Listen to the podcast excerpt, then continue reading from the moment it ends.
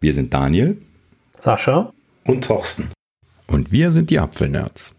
Ja, herzlich willkommen zu äh, Folge 19 vom äh, heißesten Podcast. der Hitzefolge. Genau, genau, der Hitzefolge. Alles glüht, unsere MacBooks glühen, wir glühen. Äh, Deutschland glüht. Deutschland glüht, genau. Äh, mhm. also, ja. Puh, ja, macht immer Spaß. Solche Hitzewellen, ne? Und wie verrückt, ja. Das ist immer sehr, sehr spaßig. Ja, ihr habt es noch gut gehabt. Ihr habt in der Klimaanlage auf der Arbeit gesessen, ne? Ja, gut, irgendeinen Vorteil muss das ja haben, wenn man arbeitet. Tja, so eine dumme Sache, dass ich genau Urlaub habe, seitdem diese Hitzewelle angefangen hat. ja, gut. Ah, ja, naja, gut. Ja, gut. Schöne, schönes Wetter im Urlaub ist doch immer gut. ja, über irgendwas muss man sich immer beschweren können. So sieht's aus, ja. Vor allem in Deutschland. Wir müssen immer was zu meckern haben, wir Deutschen. Ja, genau, richtig. Damit sind wir ja hier an diesem, an dieser Stelle, an diesem Ort, an diesem Podcast genau richtig. Und ähm, worüber wollen wir als erstes meckern? Ja, zu, also ah, ja, gesagt, genau. zum Meckern, zum Meckern haben wir ja gar nicht so viel, ne? Aber wir haben, obwohl doch nee, meckern momentan. könnten wir, dass die, dass die Themenwelt diesmal sehr durcheinander ist. Also so von so, vielem ja. etwas, ne? Wir haben nicht so große mhm. Äh, Bereichsthemen, weil einfach äh, nichts Großes passiert ist in dieser Woche. Ein wahres Potpourri an chaotischem Durcheinander. Mal gucken, wie wir durchkommen werden. ja, aber gerade noch frisch reingestiefelt, kurz bevor wir hier auf Aufzeichnung gedrückt haben. Äh, iOS-Version 13.6.1. Hm, ja, installiert hat es noch niemand, klar. Ähm, Gibt auch nicht viel zu erzählen, glaube ich, ne? womit wir dann schon in diesen tollen, heißen Abend hier bei uns einsteigen. Äh, ja gut, wie so üblich gibt es keine Release-Notes so schnell. Ähm, und es scheinen eigentlich nur Sicherheitsupdates zu sein. Also im Allgemeinen 13.6.1 Installationsempfehlung. Sollte eigentlich nichts Dramatisches drin passiert sein. Ähm, ein bisschen interessanter, ebenso rausgefallen, äh, macOS Catalina Version 10.15.6 Supplemental Update. Für ein Supplemental Update ein bisschen groß, habe ich gelacht, weil 2,8 Gigabyte groß bei mir. Äh, mileage may vary, aber ist schon für mich kein Supplemental Update mehr. Aber ich weiß nicht, was Apple da für eine äh, Versionslogik verwendet, wenn sie diese Supplementals verwenden. Ähm, anstatt dass sie da irgendwie einfach einen Punkt, Punkt 1 reinschieben, machen sie manchmal diese Supplementals. Aber ja, egal. Das würde ich auch gerne ähm, mal wissen, was das soll, aber. ja, erklären sie leider nicht. Ähm, ja, was haben sie da gemacht? Vor allen Dingen wurde dort äh, ähm, direkt zwei Probleme betont. Das eine ist irgendwie ein Aufwachproblem für die neuen iMacs, dass irgendwie das Display blass aussieht, wenn die aus dem Suspend rauskommen. Gut, das sind so Sachen, die werden relativ schnell nachgepatcht und dann ist gut. Das ist jetzt nichts Dramatisches, wenn neue Geräte gekommen sind. Das sind ja jetzt gerade ein paar Tage her. Ähm, ja, und als zweites, das ist, glaube ich, das Hauptthema, warum dieses Supplemental Update gekommen ist für Catalina, das ist, dass sie Virtualisierungsprobleme beheben. Ähm, ich hatte das irgendwo im Hinterkopf, gelesen. Ich weiß gar nicht genau, was für Virtualisierungsprobleme. Wart ihr da irgendwie drüber gestolpert? Nee, ich habe da, äh, weiß da nichts von. Mhm. Also ich hatte zumindest auf, auf Twitter oder Thorsten? Nee, also ich habe auch nie, nichts gehört oder beziehungsweise Probleme gehabt. Das Einzige, ich, ich setze Parallels ein, das ist das Einzige an Virtualisierung. Mhm. Habe ich bisher noch nie Probleme gehabt. Mhm. Okay. Ja, gut. Ich hatte es nur irgendwo auf Twitter mal erwähnt gesehen, aber oft ist das ja dann nicht äh, detailreich genug, um dann wirklich zu wissen, worum es geht.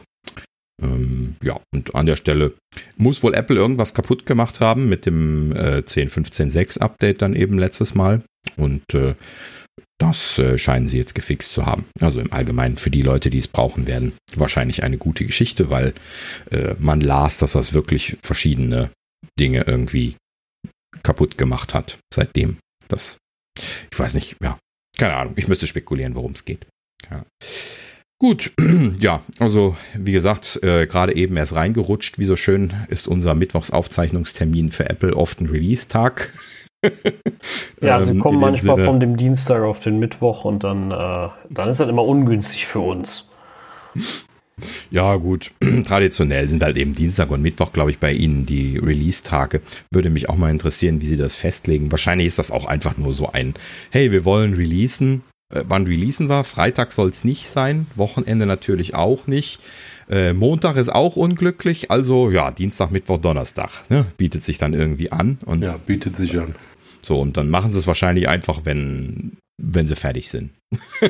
ja, ja, Wie genau. das bei, bei uns Softwareentwicklern dann auch oft ist. Ne? Also man plant das ja jetzt auch nicht auf den Tag genau, wann man so ein äh, Punkt-Update raushaut, sondern äh, man will das dann veröffentlichen, wenn man fertig ist und dann ist gut. Und äh, es sei denn, man macht jetzt feste Rhythmen, aber das machen wir jetzt nicht. Ähm, ja, gut. Aber ja, so viel dazu. Ähm, aber wo wir schon bei äh, Releases sind, äh, gibt es noch eine Neuigkeit zu WatchOS 7. Und zwar ähm, gibt es da jetzt eine Public Beta. Mhm. Das ist neu. Also ähm, WatchOS als Public Beta, wenn ich mich nicht ganz täusche, gab es noch nie. Mhm. So hatte und, ich das auch im Kopf, ja. Ja, und äh, aus gutem Grund auch irgendwo, fand ich immer, weil es ja das einzige Gerät ist, was man nicht selbstständig wieder äh, fixen kann. Ne? Also da steckst du ja nicht mal eben das Lightning-Kabel an, gehst in den DFU-Modus und machst das Ganze wieder gerade. Mhm. Ja, richtig, genau. Also das, das ist so ein Problem. Das hatten auch die ein oder anderen Entwickler schon. Thorsten, du hattest es, glaube ich, irgendwann auch letztlich schon mal erzählt. Ne? Du hattest einmal so ein Problem äh, während der Beta-Schiene das war, glaube ich, noch nicht mal eine Beta bei dir. Ne? Nee, das war keine Beta, genau. Mhm. Ich habe nur ein Update eingespielt und die Uhr hat sich dann aufgehangen und halt, im, halt, halt immer versucht abzudaten. Aber selbst im, im Apple Store, die haben also da gar keinen DFU-Modus gemacht, sondern die haben die Uhr einfach zurückgenommen, mir ein neues, neues Modell gegeben und fertig. Ja. Das ist auch das übliche Prozedere, so kannte ich das zumindest vom Hören her auch ähm, weil sie haben halt eben einfach keine Möglichkeiten. Sie können äh, im Laden genauso wenig etwas an diesen Diagnoseport, was ja quasi ein Lightning-Anschluss, äh, also ein USB-Anschluss in, in, äh, in wasserdicht abgedeckt ist, ne, wo sie also in der Fabrik dann äh, hier den Bootloader und so mit aufspielen. Da muss man ja irgendwo per Kabel erstmal ran. Äh, der wird aber halt eben nachher zugeklebt, damit das schön wasserdicht ist und äh, den können sie halt eben nicht einfach so aufmachen. Und das werden sie dann wahrscheinlich unter kontrollierten Bedingungen irgendwo in Großserie dann in, in irgendeinem Reparaturzentrum machen. Das dürfte dann natürlich deutlich günstiger sein für die Geräte, wo das anfällt, als ja, dass sie jetzt irgendwie die ganze Software ausrüsten zum Beispiel. Ja, wahrscheinlich war mein Austausch auch ein refurbished Gerät. Ja, wahrscheinlich. Typischerweise kriegst du entweder ein refurbishedes Gerät oder ein äh, neuwertiges, welches ähm, dann halt eben in diese Schiene reinkommt, weil es noch keine refurbisheden gibt. Äh, typischerweise ist das ja immer so. Ne? Also desto früher einem was kaputt geht, desto eher ist die Wahrscheinlichkeit, dass man wieder ein komplett neues Gerät als Austauschgerät kriegt. Aber das ist halt eben normales äh, äh, Update und Austauschmanagement von, von solchen Hardware-Sachen. Da sind halt eben bekannte Defekte drin, die kennen die ja dann, die werden halt eben dann sukzessive gefixt von diesen Reparaturwerkstätten, wo die Geräte alle hingehen. Und dann kommen die halt eben als refurbished Geräte wieder raus. Ne? Ja. ja, wer, hat, wer hat denn von euch das äh, WatchOS schon installiert?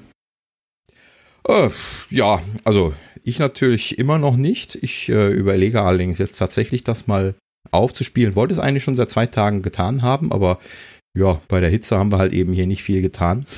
Mhm. ähm, äh, ja, Sascha hat es ja drauf, äh, kann, kann glaube ich, gleich ein bisschen was dazu erzählen. Äh, ja, Thorsten, wie sieht es bei dir aus? Nee, also ich bin ja auch erst ja, seit kurzem aus dem Urlaub, auch keine Zeit gehabt bisher. Hm. Ja, gut. Also mal schauen. Äh, langsam bietet es sich, glaube ich, an. Sie scheinen schon äh, recht überzeugt davon zu sein, würde ich behaupten, wenn sie äh, da jetzt eine Public Beta zu machen. Ähm, ah, das würde ich jetzt vielleicht nicht so sagen. Also sie haben schon echt schlechte Public Betas gemacht. Also äh, das, also ich würde das ja, nicht an die Überzeugung okay. Apples knüpfen. Wobei, überzeugt sind sie mit Sicherheit, das sind, werden sie immer sein von ihrer Software. Ne? Aber das heißt nicht, dass sie auch gleichzeitig auch wirklich gut ist.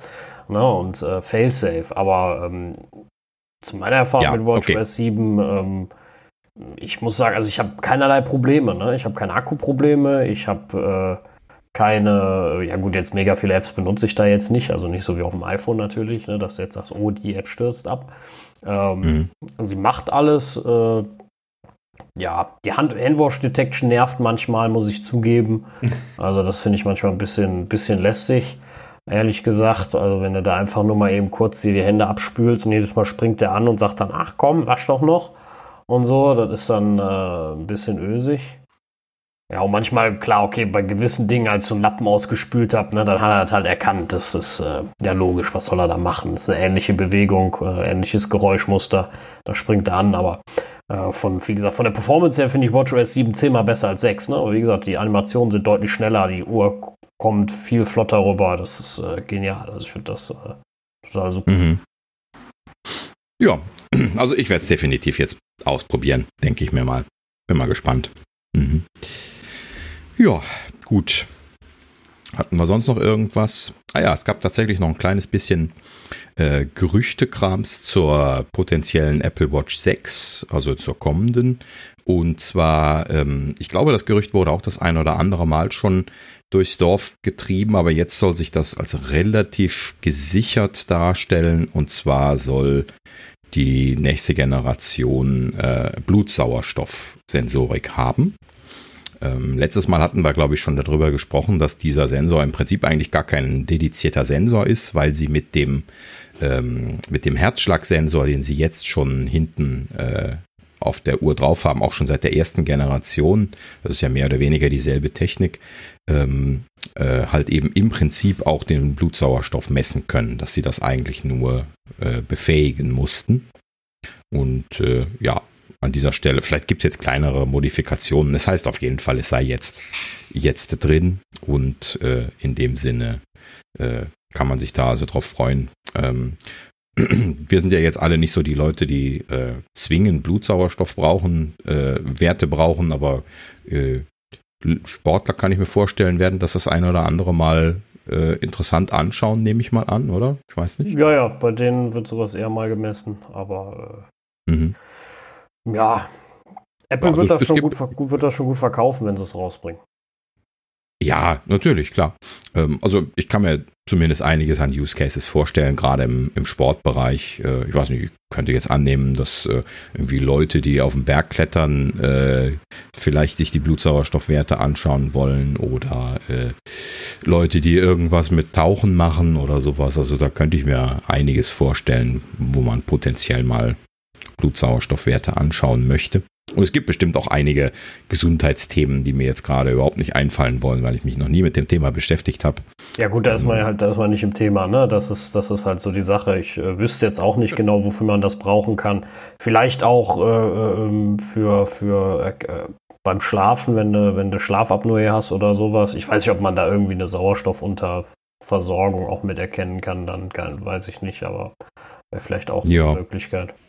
Ja, Gute Frage. Es wäre auf jeden Fall äh, ja, neue Informationen ähm, zu deinen Gesundheitsdaten. Und je mehr Informationen hast, je mehr kannst du sehen. Ja, ist wieder ein Zusatz. Also die gehen weiter Richtung Gesundheit ausbauen und dass man sich selber messen kann, ist ja super. Mhm. Ja, je mehr Daten man hat, je besser. Richtig. Ja, und wo wir schon von der Apple Watch Version 6 sprechen, ähm, wir hatten auch in der letzten Zeit jetzt schon äh, das eine oder andere Mal über das Thema MicroLED gesprochen. Ähm, da äh, gibt es ja den äh, einen ganzen Bereich an Gerüchten von, von äh, den, den Macs bis hin zu den iPhones und der Apple Watch und äh, auch da gibt es wieder ein bisschen was Konkreteres und zwar, dass eben in der nächsten Version keine MicroLED-Displays für die Apple Watch kommen sollen. Hier hat sich nämlich jetzt die Gerüchteküche darauf eingeschossen, dass es erst 2023 frühestens der Fall sein soll. Das heißt also, dass wir nicht nur diese, sondern sogar die äh, ja, nächsten zwei Versionen wahrscheinlich sogar noch äh, nicht mit MicroLED-Displays bekommen. Also die scheinen sich doch noch etwas hinauszuzögern. Ähm, zumindest jetzt in dieser Miniaturversion hier. Sind wir mal gespannt, ob das dann für die anderen Gerätegerüchte auch gilt.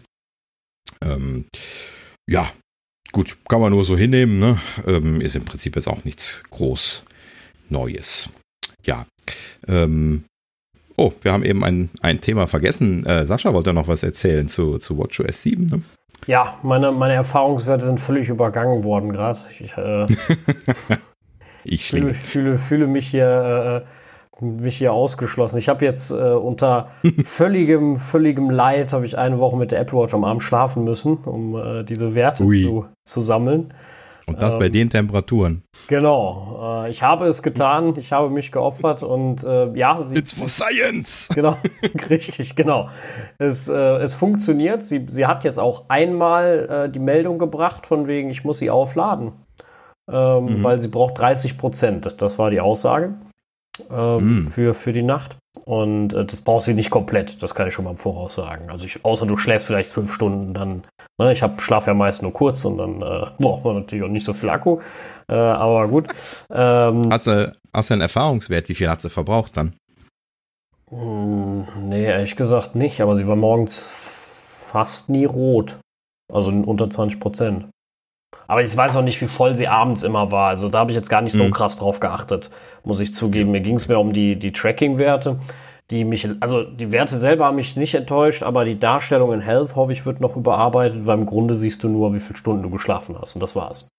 Ansonsten gar nichts. Du siehst keinen REM-Schlaf, du siehst keine, keine Wachphase, du siehst überhaupt nichts. Ne? Also du siehst, er hat das erkannt, das ist der Witz. Mhm. Du siehst, er hat da verschiedene Phasen, das wird auch dargestellt, aber Health, die Health App kann dir das nicht anzeigen. Und ich habe das jetzt mit einem externen Schlaftool äh, ausprobiert, mhm. äh, mit äh, Autosleep, glaube ich. Äh, und die können ja auf die Health-Daten zugreifen, weil in, in, in, in Health konnte das ja schon immer gespeichert werden. Ne? Das konnten ja. die ja auch damals schon. Und habe gesagt, okay, ladet euch die mal und die können dir das dann anzeigen. Die zeigen dir dann äh, an, du hast so und so tief geschlafen und sowas. Ne? Die können das dann äh, nur durch Lesen der Werte anzeigen. Mhm. Das, also es scheint da zu sein und ich gehe jetzt aber auch davon aus, dass in den kommenden Updates Apple das nochmal äh, überarbeiten wird. Äh, da sind sie halt mhm. wahrscheinlich einfach noch nicht dran gewesen. Aber äh, das, ja. das fand ich ein bisschen schade. Wird aber noch kommen, denke ich. Mhm. Ja, also ich kann da ja auch aus der Historie mit meinen Erfahrungen da so ein kleines bisschen was zu erzählen. Also bei der Health App war das damals auch nicht so. Da kann ich mich auch dran erinnern, dass immer nur die Stunden angezeigt worden sind. Würde ich jetzt auch annehmen, dass da noch mehr kommt, wenn sie das jetzt ordentlich aufzeichnen. Ähm, vielleicht sind sie dann noch nicht fertig. Vielleicht kommt mit der Punkt 1 oder kommt noch jetzt in der Betas oder so. Da muss man mal ein Auge drauf behalten. Ähm, aber erfahrungsgemäß äh, kann ich dir sehr empfehlen. Ich müsste auch nochmal nachgucken, ist jetzt schon was länger her. Ähm, aber ich hatte so zwei, drei Apps, die haben das sehr gut dargestellt. Viel, viel besser als die anderen Apps, die, die ich genutzt habe. Äh, wenn mir jetzt die Namen noch auf der Zunge liegen würden, tut es aber leider nicht. Muss ich mal, mal nachschauen. Äh, aber es lohnt sich da mal äh, unterschiedliche Apps anzuschauen, weil die ja alle auf die Daten in Health zugreifen können, ist das ja dann auch äh, kein Problem. Man kann einfach verschiedene Apps probieren und die visualisieren das dann anders und dann. Äh, ja, das stimmt. Also ich habe äh, ich habe auch verschiedene. Ich habe äh, Autosleep. Habe ich irgendwann, ich glaube sogar gekauft. Bin mir nicht mehr sicher, ob das kostenpflichtig war, ehrlich gesagt. Äh, Sleep Cycle und äh, Sleep Better gibt es noch, was ich jetzt zumindest habe. Und mhm. ähm, das ist natürlich dann auch mal noch so eine Vertrauenssache, wenn die schon auf meine Gesundheitsdaten zugreifen, dass sie dich das nicht irgendwo anders hinspeichern noch. Äh, deswegen ja, tue ich klar. mich da immer mit mhm. extern schwer und wäre sehr glücklich, wenn Health das von, von Hause aus macht. Aber äh, Autosleep kann dann halt auch so eine Uhr anzeigen, ne? Und die ist dann farblich gekennzeichnet, äh, ob du gut geschlafen hast. Die bewertet dann auch deinen Schlaf, also zeigt dann an, ne? du hast einen guten Schlaf gehabt, ne? weil du auch eine ordentliche REM-Phase hattest und alles. Und mhm. man konnte zum Beispiel sehen, dass ich letzte Nacht überhaupt nicht besonders toll geschlafen habe. Ne, erstmal viel zu kurz mit äh, etwas, äh, irgendwie fünf Stunden und fünf Minuten und ähm, dann auch überhaupt keine Tiefschlafphase. Ne? Da bin ich irgendwie gar nicht reingekommen. Und äh, gar nicht. Das, das äh, klingt eigentlich unrealistisch. Also wenn also du gar kein, keine Tiefschlafphase hättest, dann würdest du wie ein Zombie rumlaufen. Ja gut, so fühle ich mich ja auch, aber tja. Zum Glück haben wir kein Video. Genau, zum Glück kein Video. Also ich habe auch ein, ein Schlaftool ähm, mir damals mal installiert. Hat aber jetzt nichts, nichts mit der Watch zu tun, sondern war ein Snore, die Snorlab App. Ah, mhm. also ich schnarche und ich wollte es halt mal aufzeichnen. Mhm. Auch gut. Ja, hätte ich mal besser nicht gemacht. Es war schon ziemlich laut. uh. Der Hammer ist halt, du siehst dann Ergebnisse und wird auch, wirst auch gerankt, also wie laut dein Schnarchen ist.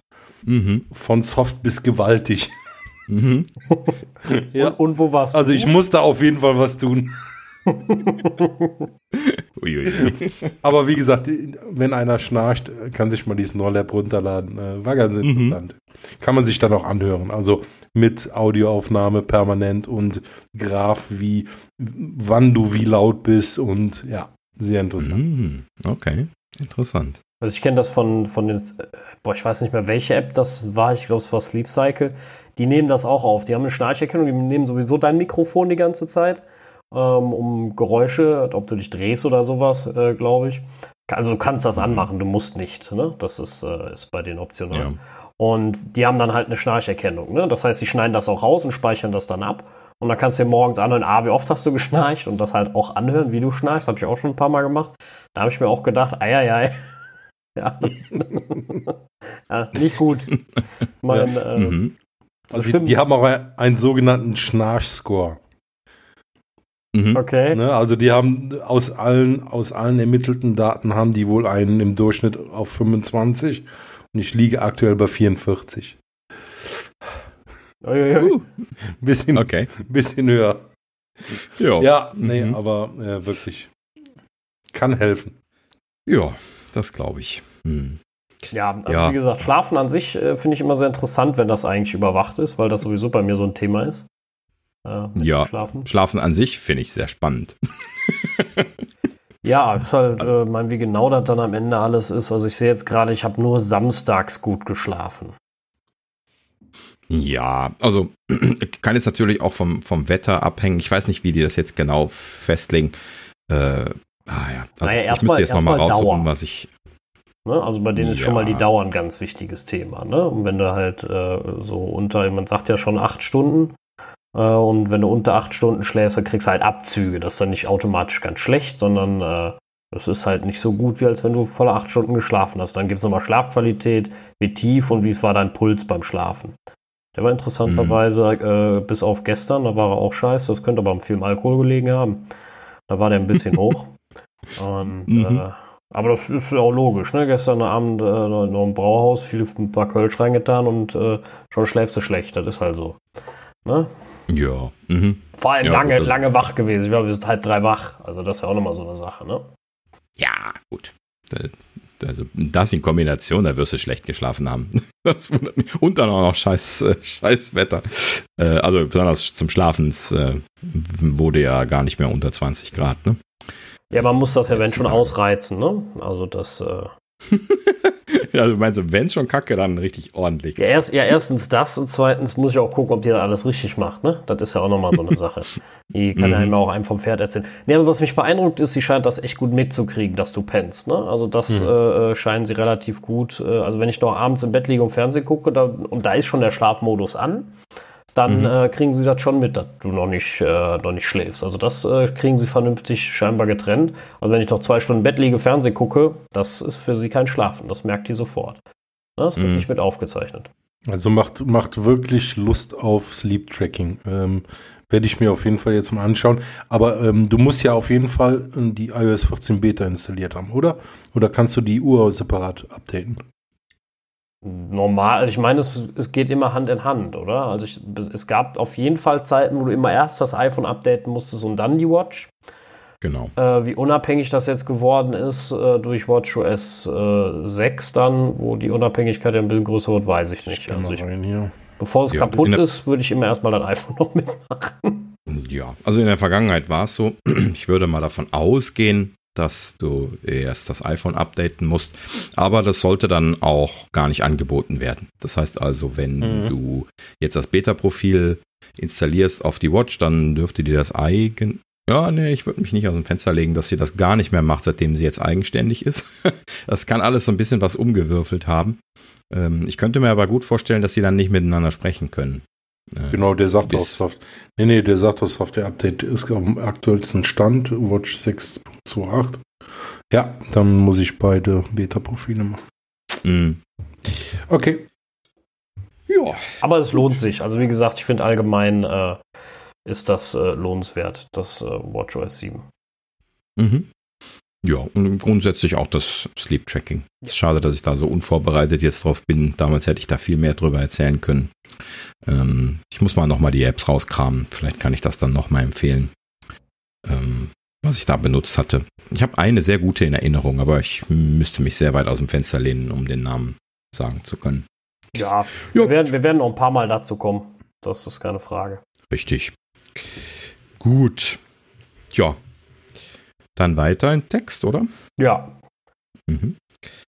Dann äh, haben wir, Apple baut in iOS 14 doch äh, VP9 Support ein. Sprich den ah, ja, YouTube 4K Codec. Richtig. Die Sauerei. Wenn ich daran denke, muss ich immer ein bisschen schimpfen. Ähm, weil ist natürlich Google an der Stelle, die äh, halt eben die, äh, was war es? Es waren, glaube ich, nur die, die Macs, die kein, äh, kein 4K bekommen haben, ne? Ja, genau, weil Oder, die das nicht unterstützen. Die Macs. Also bis jetzt, das System. Äh, ja, Safari. Ja, aber ne? also für, also das, das, ist ja eben die, die Trickserei, ne? Also Apple, ähm, Apple hat ja bisher immer nur H264, H265 unterstützt und äh, das halt eben auch mit Grund, weil Hardware beschleunigt und VP9 haben sie keine Notwendigkeit drin gesehen. Äh, Apple ist da ja eher in Richtung normale Standards unterwegs und ähm, äh, ja, an der Stelle ist halt eben H264, H265 der normale Videostandard heutzutage. Ähm, diese VP9-Schiene, das ist ja diese äh, Licensing-Free-Software-Schiene. Ne? Da gibt es ja so Leute, die H264, H265 oder auch MP3 oder AAC alles nicht mögen, weil halt eben da Patente dahinter sind und äh, das halt eben äh, nicht frei lizenziert werden kann, sondern immer nur unter gewissen Umständen kostenpflichtig lizenziert werden kann. Äh, das verhindert bei verschiedenen Projekten, dass sie das verwenden. Unter anderem die Open Source Sachen haben halt eben Probleme damit, weil niemand diese Lizenzgebühren bezahlen würde. Weil keiner geht jetzt hin und lizenziert irgendwie für eine Linux-Distribution XY dann irgendwie jetzt diese H264, H265 AAC und so weiter. Codex. So, und solange die da jetzt nicht irgendwelche Ausnahmen gemacht haben, was mir momentan nicht bewusst wäre, ähm, dann hat man halt eben dieses Problem, dass man dort dann diese Codecs nicht unterstützen kann. So, ähm, das ist jetzt halt eben bei den Betriebssystemen nur bei Linux ein Problem, beziehungsweise bei den, bei den Unixen. Es gibt ja noch ein paar andere äh, Open Source Unixe. Ähm, aber ist halt eben jetzt ähm, für uns Konsumer jetzt nicht so das Riesenthema. Ne? Und es geht ja hier eigentlich um, um die Konsummaschine, deswegen äh, ist das so ein Thema für sich. Ähm, aber ich schweife ab. Also letzten Endes geht es darum, dass diese, dieses VP9-Thema von Google so gepusht worden ist, dass sie halt eben gesagt haben, 4K-Support gibt es bei uns nur mit VP9. Und ähm, das haben sie eine Zeit lang auch so durchgezogen und dann haben sie aber angefangen nachzugeben, so ein bisschen, weil die iPhones halt eben so massig von der Nutzungsstatistik her bei denen sind, dass sie gesagt haben, denen können wir jetzt nicht komplett das alles vorbehalten. Deswegen haben sie da dann, glaube ich, so, so nachgegeben und dann die Sachen doch in H264 kodiert und denen dann ausgeliefert. Ähm, aber halt eben den Max nicht. Ich glaube, das war der letzte Stand. Hm? Also den, den Max mit Safari. Ich, äh, der, der Chrome bringt ja VP9 im Browser eingebaut mit. Das muss man an einer Stelle auch nochmal verinnerlichen. ja. Ähm, ja gut, auf jeden Fall so ein bisschen was so, so Geschacher untereinander. Ne? Google möchte halt eben seinen VP9 durchsetzen. Äh, warum auch immer, muss man an der Stelle dann dazu sagen, weil dieses, diese Lizenzfreiheit scheint da ja nicht dahinter zu stehen. Das äh, interessiert die ja im Prinzip nicht. Aber es ist halt eben ihr eigener Codex. Sie wollten den, warum auch immer, halt eben etablieren. Und Apple hat halt eben gesagt, nö, äh, warum? Ja, wir haben ja H264, H265 können da benutzen. Punkt. So, und sie jetzt an der Stelle nachgegeben haben, nachgegeben haben in Anführungsstrichen, weil sie haben das jetzt nativ und mit Hardwarebeschleunigung in das Betriebssystem eingebaut, was natürlich die einzig richtige Integration ist. Ja, man stelle sich jetzt mal vor, äh, das wäre äh, ein Software-Codec, ähm, ne, der jetzt dann CPU fressen würde bis zum geht nicht mehr und damit auch Batterie fressen bis zum geht nicht mehr. Die Leute würden schnell anfangen zu fluchen. Die ja, Frage ja, ist, worüber fluchen sie dann eher? Über Google, über YouTube oder über Apple, dessen scheiß Akkus immer leer sind? Ja, und äh, dasselbe Thema hatten wir ja bei Chrome auch schon mal. Ne? Äh, dass äh, die halt eben da so Stromfresser sind.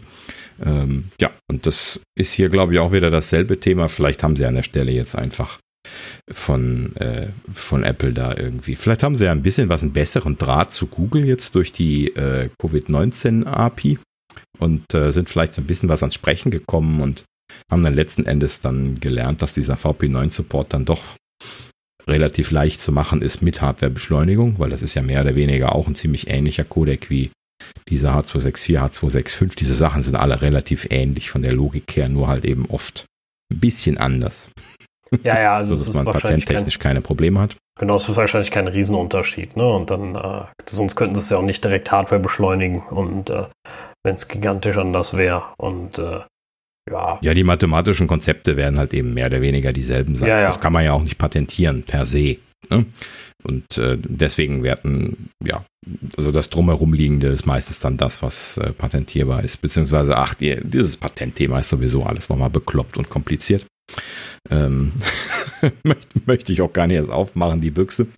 Ähm, ja, gut, aber lange Rede, kurzer Sinn. Ähm, VP9 Support äh, kommt jetzt äh, in iOS 14 und ähm, letzten Endes, ähm, ja, weiß ich nicht, ob ich es gut oder schlecht finden soll, aber damit kriegen wir jetzt dann halt eben wohl für, ähm, für alle aktualisierten Gerätschaften, für alle aktuellen Betriebssysteme bei Apple jetzt dann halt eben nativen VP9 Support letzten Endes ist dann damit auch dann dieser Krieg so ein bisschen was zu Ende zwischen diesen beiden Formaten.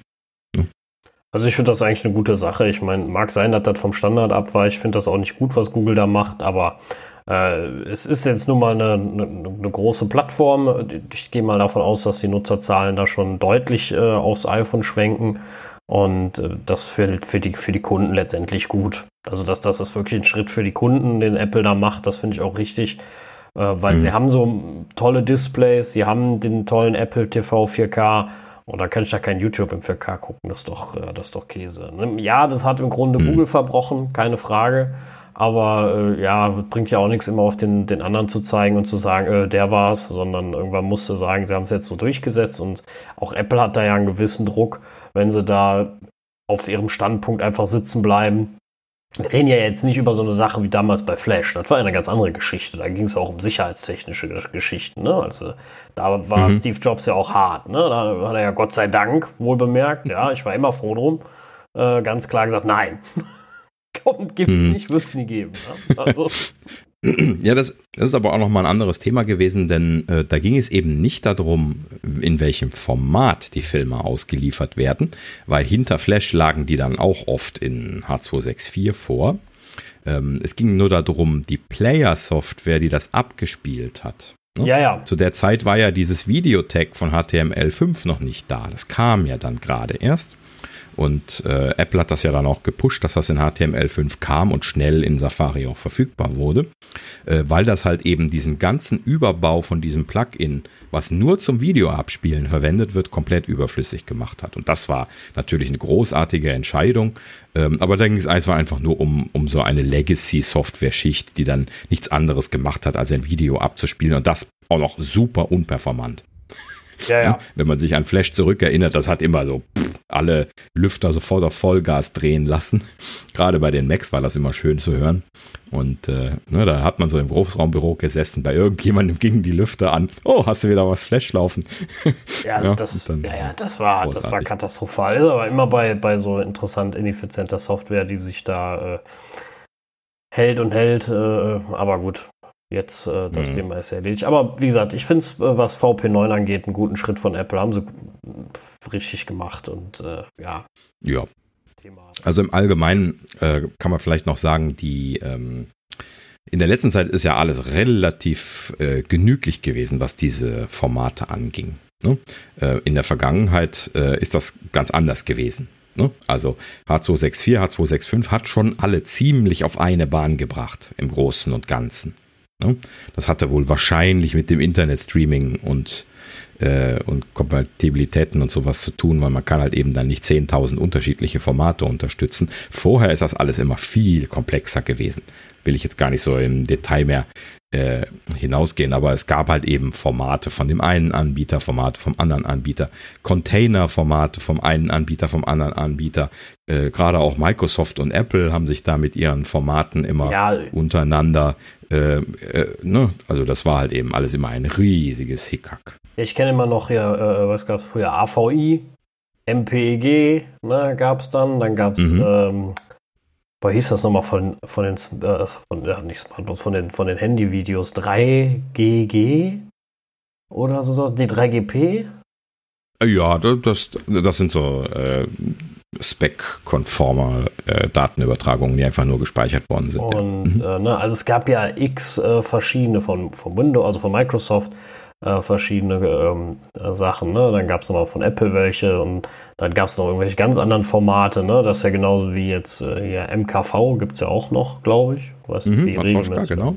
Die Container-Formate, das waren die drei. Ne? Von Apple das MOV, äh, von, äh, von Windows, von Microsoft das AVI und Matroschka MKV, das waren die drei Containerformate und die konnten dann oft noch unterschiedlichste Codecs halt eben drin haben. Äh, ja, das, genau. das äh, MOV-Format ist ja sehr flexibel. Das ist ja im Prinzip auch die Basis für AAC, also für die aktuellen äh, Dateien, die H264, H265 kodiert sind. Das ist ja quasi von Apple dann in den Standard mit eingebracht worden. Äh, und deswegen ist auch AVI etwas ins Hintertreffen geraten. Aber vorher war ja AVI viel weiter vorne.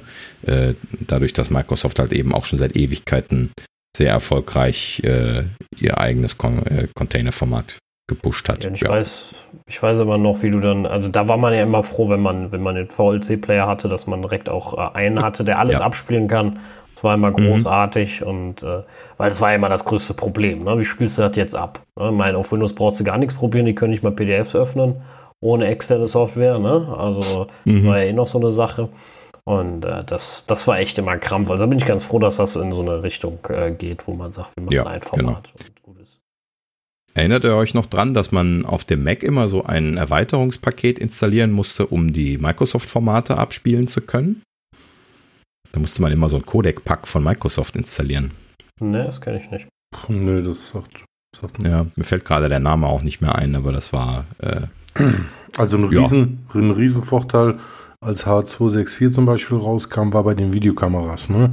Also wenn du, mhm. wenn du diesen Livestream äh, bei in einem Store oder so und hast mehrere Kameras und äh, speicherst diese Aufnahmen, das war halt super viel Speicherplatz, was, was die Sachen belegt haben. Und mit H264 ging das echt super gut. Da hast mhm. du echt ähm, richtig, richtig Performance-Schübe ähm, bekommen. Also musstest du weniger äh, große Platten kaufen. Das war echt ein super Ding. Mhm. Ja, also H264 ist halt eben das erste Format gewesen, was äh, hochauflösendes Video wirklich Mainstream gemacht hat, ne? wodurch dann ja auch das äh, äh, Livestreamen oder allgemein Streamen im Internet wirklich äh, saisonfähig geworden ist. Und äh, alles, was danach kommt, hat das natürlich wieder besser gemacht. Ne? H265 hat die Datenrate spürbar reduziert und wir hatten ja auch schon über H256 äh, gesprochen, das ähm, jetzt neu kommt, äh, was ne, nochmal 50 Prozent äh, reduzierte Datenrate im Verhältnis zur selben Qualität äh, haben wird, ähm, was da dann der nächste Evolutionsschritt sein wird. Mal 66, oder? Nicht 56. H26. Oh, ja, stimmt. H266. Mhm, korrekt. Ich war gerade nur irritiert. Ja. Ich dachte, zählen Sie jetzt rückwärts? Alles gut, okay. Nee, nee, gut. nee, du hast recht. Das war ein freudscher ja. ja. 56 war wohl, das war so, das ist so eine Zahl, die als Informatiker einem so ein bisschen was ins Hirn gebrannt ist. Wenn man dann so leicht vorbeischielt, dann rutscht man da schon mal hin. ja, also äh, das mit dem Codex ist spannend, bleibt spannend. Schade, wie gesagt, dass dann äh, Google einen eigenen Weg geht als so großer äh, Player. Aber gut, ist halt passiert. Mhm. Äh, warten wir mal ab. Und äh, bin froh, dass der Rest das nicht macht. Ne? Also wenn wir jetzt an Netflix denken, ne? die meinen ja schön H265 äh, als Stream. Ich mhm. glaube Amazon auch, gehe ich mal schwer von aus. Und ähm, ja. Ja.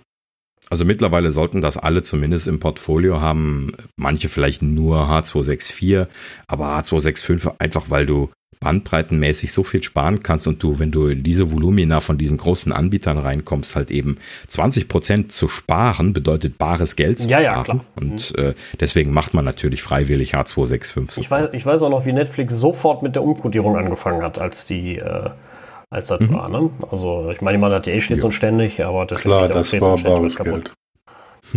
ja, genau. Und genauso wird das auch weitergehen. Wenn jetzt 266 Support von Apple kommt, äh, wenn sie sehr schnell sind, vielleicht dieses Jahr, ansonsten nächstes, nächstes Jahr wahrscheinlich. Ähm, also was den Hardware-Support für die entsprechenden Möglichkeiten angeht für N- und Decoding von mhm. 266 dann.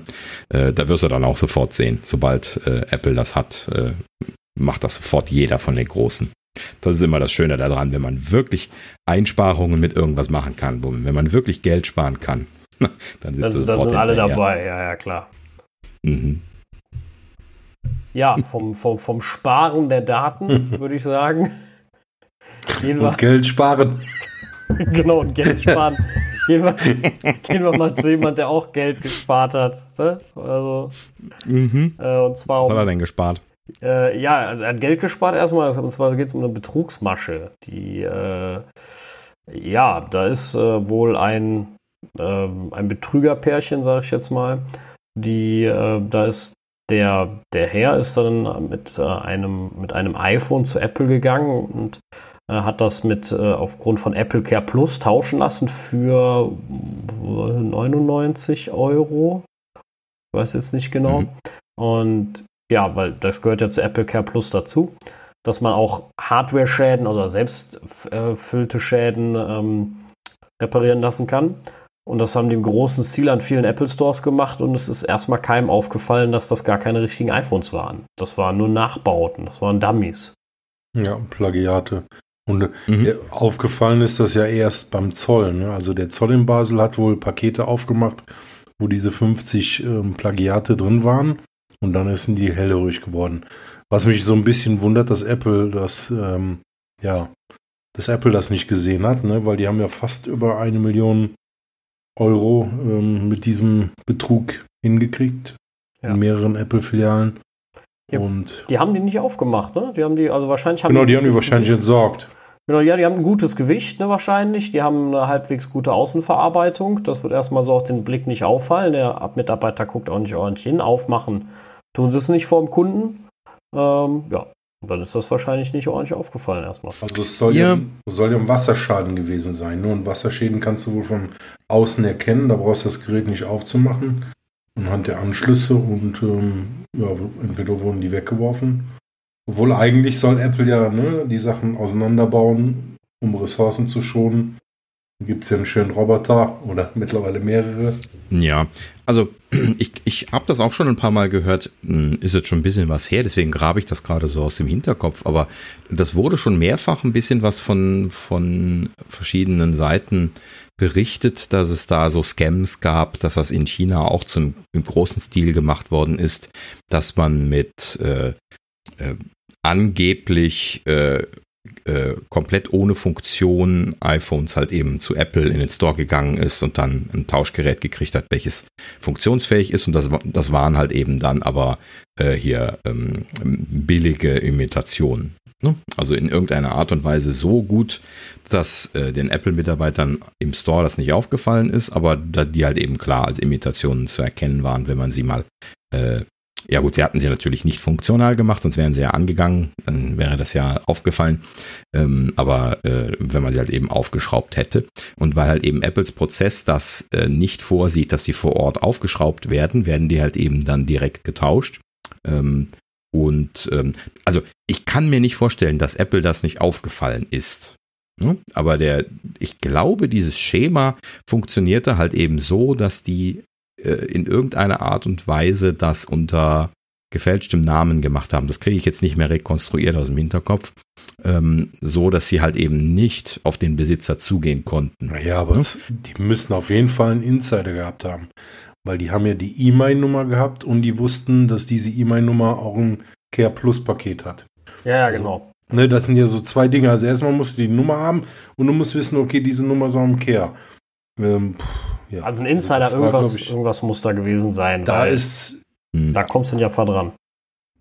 Also ich weiß nicht, von einem Insider habe ich jetzt keine Erinnerung mehr, das kann aber sein oder nicht sein, aber das, das war schon in so großem Maßstab, dass ich mir nicht vorstellen kann. Also da ging es auch um äh, mehrere, ich glaube sogar schon 100 Millionen oder sowas damals. Ähm, wie gesagt, ist schon ein bisschen was her. Ich dachte, das ist, äh, ist behoben worden, das Problem. Ähm, ich glaube, das hatte irgendwas mit berechenbaren Seriennummern zu tun. Die haben nämlich die Seriennummern jetzt auch geändert in diesem Zuge. Vielleicht ist euch schon aufgefallen, dass die neueren iPhones eine ganz anders aussehende Seriennummer haben als die vorherigen. Äh, die, ja, äh, das stimmt. Äh, ja, ich kann jetzt gerade nicht auswendig sagen, was der Unterschied ist, aber sind jetzt, äh, die sehen halt eben ganz anders aus, wenn man sie sich anschaut.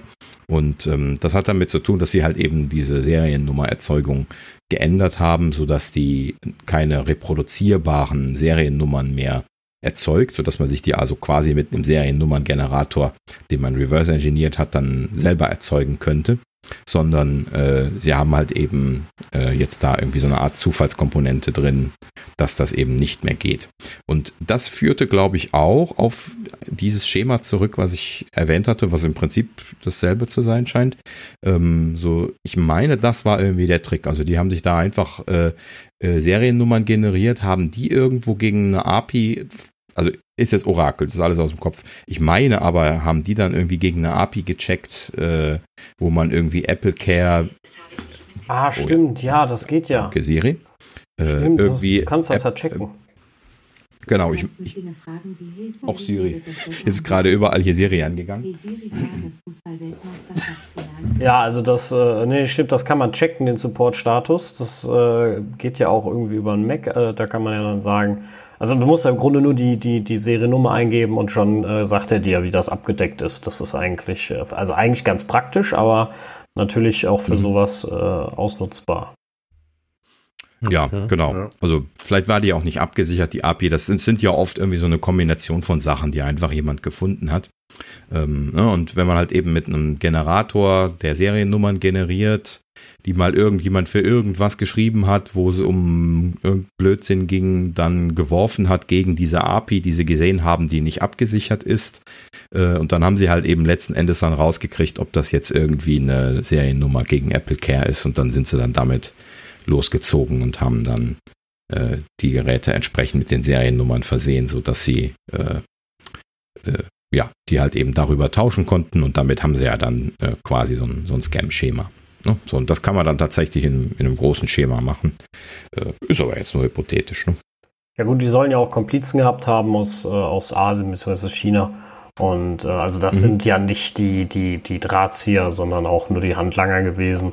Trotzdem haben sie, haben, haben sie natürlich Ärger dafür gekriegt, weil illegal ist das trotzdem. Und wie gesagt, Apple wird das nicht zurückverfolgen können. Die werden ja nicht so dumm sein und einen echten Namen angegeben haben, sondern haben das neue Gerät mitgenommen, Dankeschön gesagt. Und äh, weiß jetzt nicht, ob Apple dann wenigstens die Seriennummer sperren kann nachträglich und sagen kann, hier, das Gerät gehört zu dem Auftrag, da haben wir das Gerät rausgegeben und das sperren wir jetzt. Dann werden sie ja wenigstens noch das Gerät unbrauchbar, was wir ab, abgegeben haben. Hm. Aber hm. ja, das ist eine gute Frage.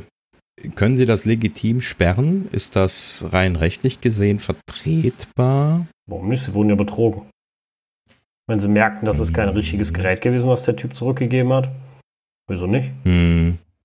Klar. Ja, gut. Ähm, aber dann, dann ist auch die Möglichkeit wiederum sehr hoch, dass sie das gar nicht äh, selber nutzen wollten, sondern dann halt eben einfach nur äh, zerlegt und die nicht Seriennummern behafteten Teile verkauft haben. Das ist ja dann dieser berühmte Black Market, von dem man ja, ja. In, in China immer spricht, wenn man so nach Shenzhen oder sowas rein reingeht. Da gibt es ja auf YouTube massenweise Videos zu, wo dann Leute äh, durch diese Märkte durchgehen, wo du alles bekommst von den iPhones. Ne? Jedes Schräubchen, jedes Bauteil äh, in neu, in gebraucht, in, in äh, refurbished, in, in allen Varianten. Ne? Äh, irgendwo aus der Fabrik gefallen, nebenbei oder äh, in, von anderen hergestellt worden, einfach kompatibel. Also da gibt es alles und jedes und ne? also die, dieser Markt, der ist so voluminös, da sollen ja dann immer solche Sachen rein verschwinden. Ne? Das ja, macht ja dann noch Sinn. Ne? Also wenn du jetzt einfach nur Baugruppen und das iPhone ist ja auch aus solchen Baugruppen zusammengestellt. Äh, die, diese Baugruppen sind halt eben irgendwann nicht mehr einzeln identifiziert. Ne? Also wenn du jetzt nur, sagen wir mal, die Baugruppe mit den Kameras rausnimmst, da sind halt eben nicht nochmal irgendwo Seriennummern von den Kameras oder sowas, sondern das sind dann einfach noch Bau Bauteile, die von irgendjemandem geliefert worden sind, die aber nicht mehr einzeln getrackt werden. Ähm, ich weiß jetzt nicht, ob sie Kameramodule aktiv tracken, aber irgendwo ist halt eben Ende. Ne? Und es gibt so Sachen wie das Mainboard und den Hauptprozessor, die haben, die haben halt eben äh, feste Seriennummern und die sind auch fest eingebrannt in den A-Chip zum Beispiel.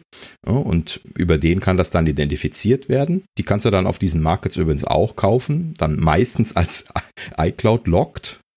Äh, Boards, die kriegst du dann immer noch irgendwie für drei, vier, fünf, äh, fünf Dollar dann irgendwie gekauft, kannst du dann irgendwie Löten üben mit, wenn du versuchst irgendwie damit was zu machen. Ähm, Gibt es auch Videos zu, wo man das schön sieht, wo, wo sich dann so eine, so eine Kiste äh, von diesen iCloud-Locked Boards äh, für die iPhones dann dahinstellen, um Löten zu üben, äh, um dann nachher irgendwie bei einem guten Gerät dann irgendwie den Flash-Baustein auszutauschen gegen einen äh, größeren oder sowas. Hm. Ja. Kann man machen, wenn man genug Zeit und Langeweile hat und in Shenzhen irgendwo da äh, beheimatet ist, kann man das machen. Hier könntest du das niemals machen. nee. Gar keine Chance. Also das, äh, ja, es ist ja eine ganz andere Welt, wenn man es genau nimmt. Ne? Das, was, was da drüben mhm. ist. Da gibt es ja die Regeln nicht wie bei uns. Und äh, ja, wie gesagt, blöde Betrugsmasche hat Apple viel Geld gekostet. Äh, ja, mhm. gucken, was sie dagegen unternehmen. Also ja, genau. Also äh, da gibt es natürlich Möglichkeiten, wie man das angehen kann. Also man muss das vor allen Dingen im Laden kontrollieren. Ne? Wenn Ihnen das dann erst in Ihrer Reparaturwerkstatt auffällt, dann sind die halt eben über alle Berge. Ne? Und äh, die Frage ist halt eben, wie weit möchtest du jetzt Leuten, die mit einem Gerät so im Laden sitzen, dann sagen, äh, ja, wir lachen, lassen da jetzt gerade mal den Techniker reingucken. Und dann müssen sie das dann erstmal ins Schedule von dem Techniker hinten, der dann die Reparaturen, sowas wie einen Akkutausch oder sowas macht, äh, ja, sowieso schon durchführt. Der müsste halt eben dann das Gerät mal aufschrauben. Wenn das ein offensichtliches Plagiat ist, dann sieht man das ja auch auf den ersten Blick. Man muss es halt eben dann erstmal aufgemacht haben. Ja, ja, klar.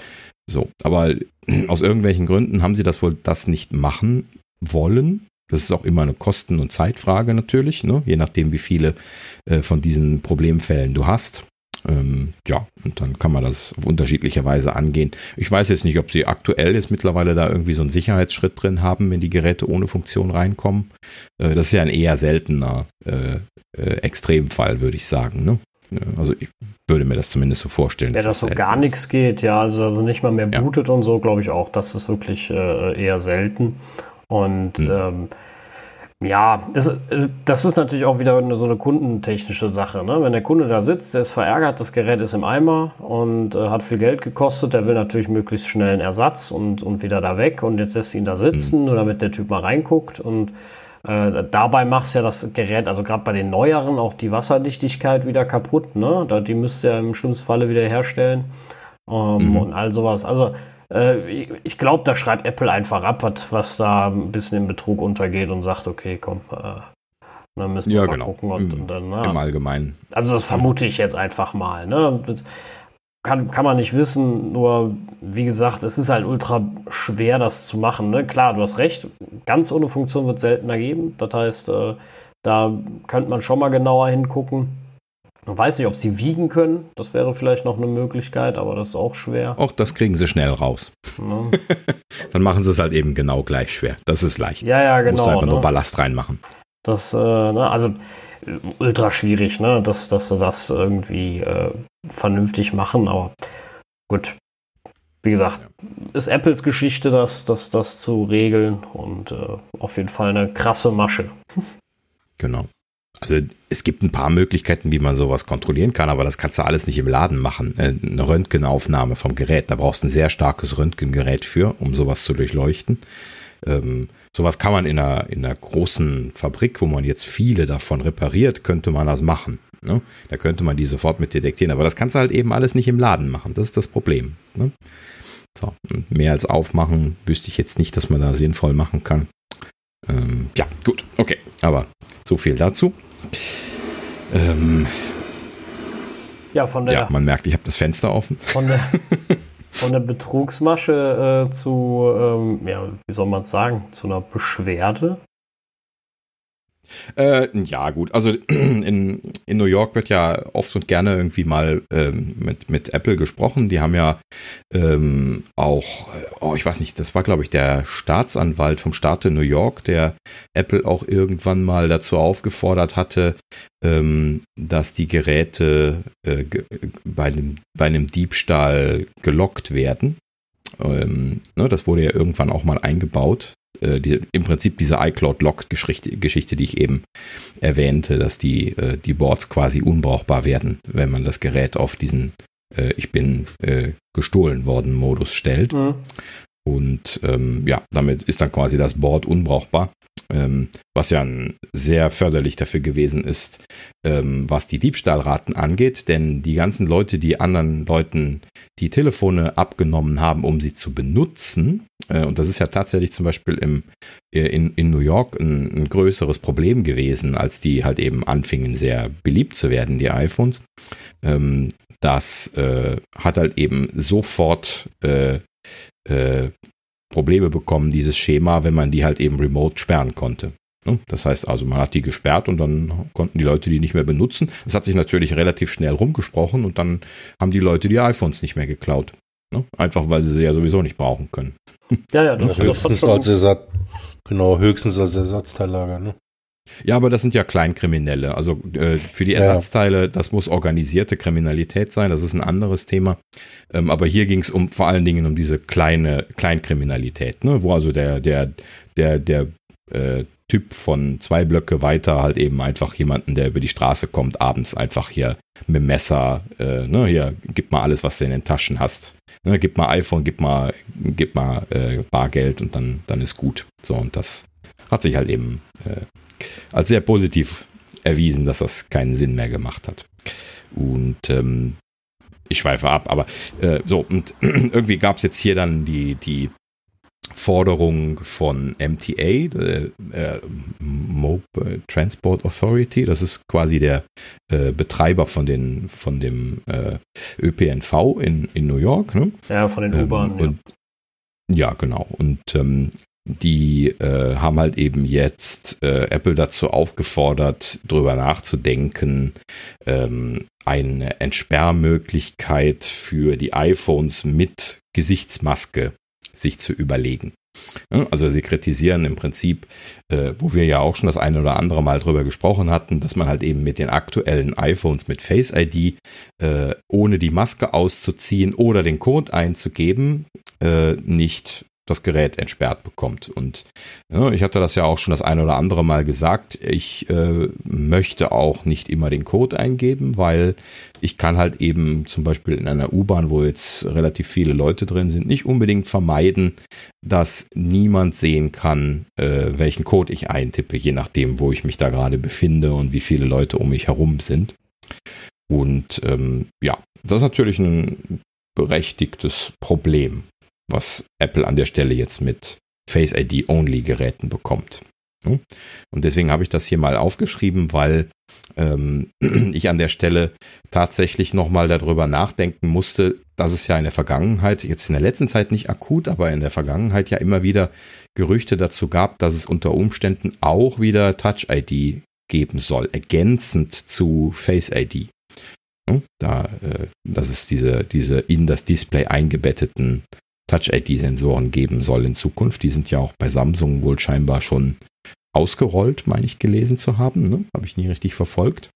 Ähm, oder war das ein anderer Hersteller? Auf jeden Fall einer von den äh, bekannteren Android-Geräteherstellern hatte doch mindestens schon ein Gerät ausgerollt, wo man das irgendwie im Display integriert hatte.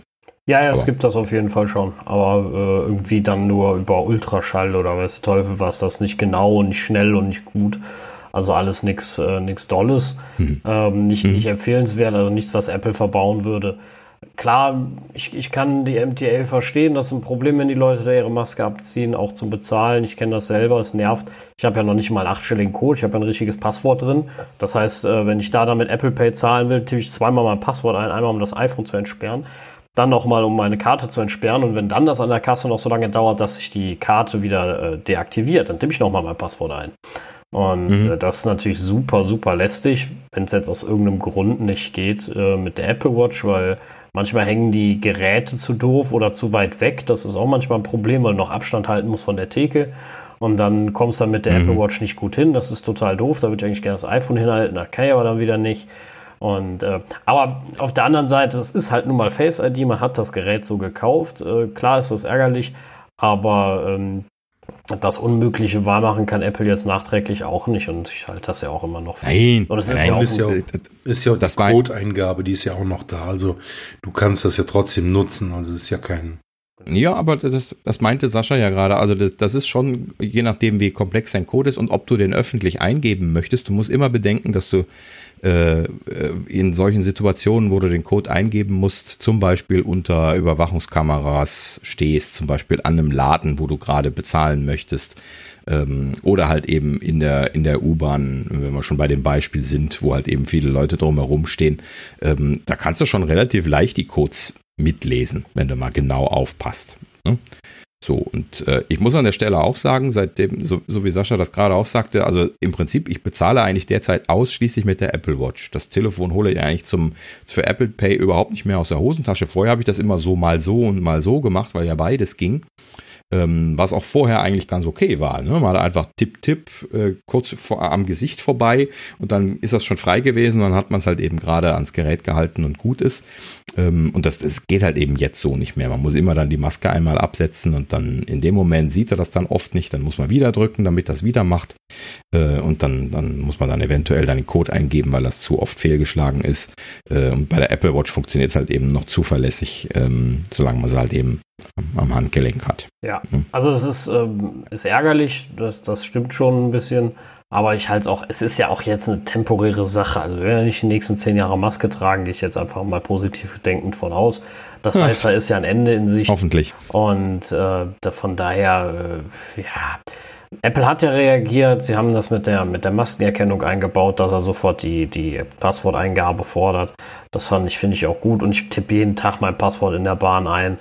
Äh, klar, ich sitze auch relativ alleine, das heißt, da kann auch keiner zugucken und viel Spaß, ja. sich das Passwort zu merken.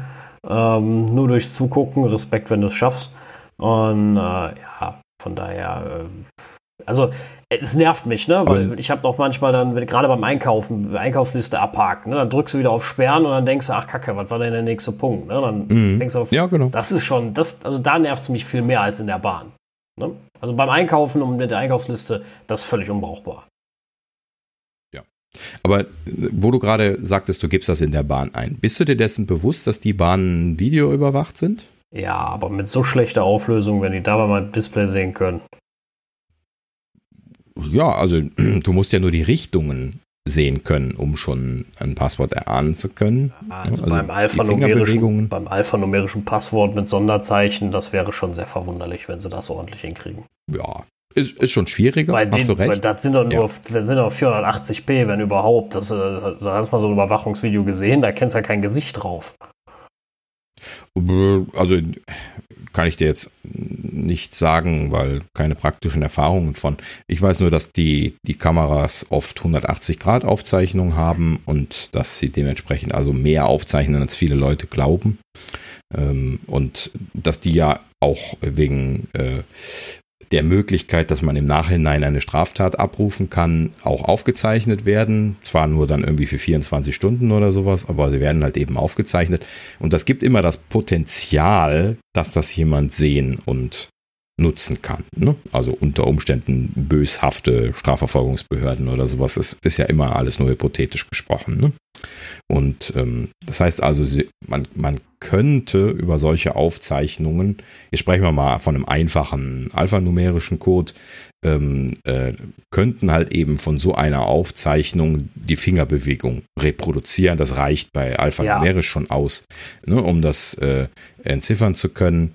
Und übrigens bei, bei den Android-Sachen mit, diesen, mit diesem Hin- und Herbewegen auch, ne? Das kannst du auch von weitem oft schon. Äh, ja, ja, das stimmt. Also diese Muster. Stellen, wenn du dir das anschaust. Auch beim Tippen, mhm. da stimme ich dir zu, wenn man jetzt nur Zahlen hat, ne? Das ist da durchaus machbar. Das, das, das äh, glaube ich auch. Das ist keine, keine Frage. Mhm. Wie gesagt, ich muss, äh, muss es über die Tastatur eingeben. Das ist, ich glaube, 13 oder 15 Stellen lang das Passwort. Mit Sonderzeichen, Zahlen, Groß-Kleinschreibung. Äh, wenn du dann ausgelesen kriegst über die Kamera, dann, äh, dann viel Spaß. Das glaube ich aber im Leben nicht. Aber also die, die. Äh naja, vor allen Dingen muss das ja so eine Straftat sein, dass sie dich selber holen mit dem iPhone und äh, dass sie dann daran kommen. Also nur der Code bringt ja, dir gar nichts. Das, das, das lassen wir jetzt mal. Jetzt mal hingestellt, was man da ver verbrechen muss für.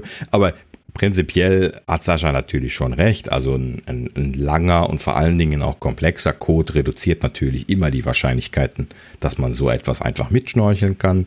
Ähm, nichtsdestotrotz sollte man sich auch da nicht äh, voll in Sicherheit wiegen. Also ich glaube, wenn man moderne, gute Überwachungssysteme hat, die, die sogar einen optischen Zoom drin haben. Wenn man das dann wirklich sehen möchte, kann man das wahrscheinlich auch damit sehen. Aber es ist natürlich unwahrscheinlicher.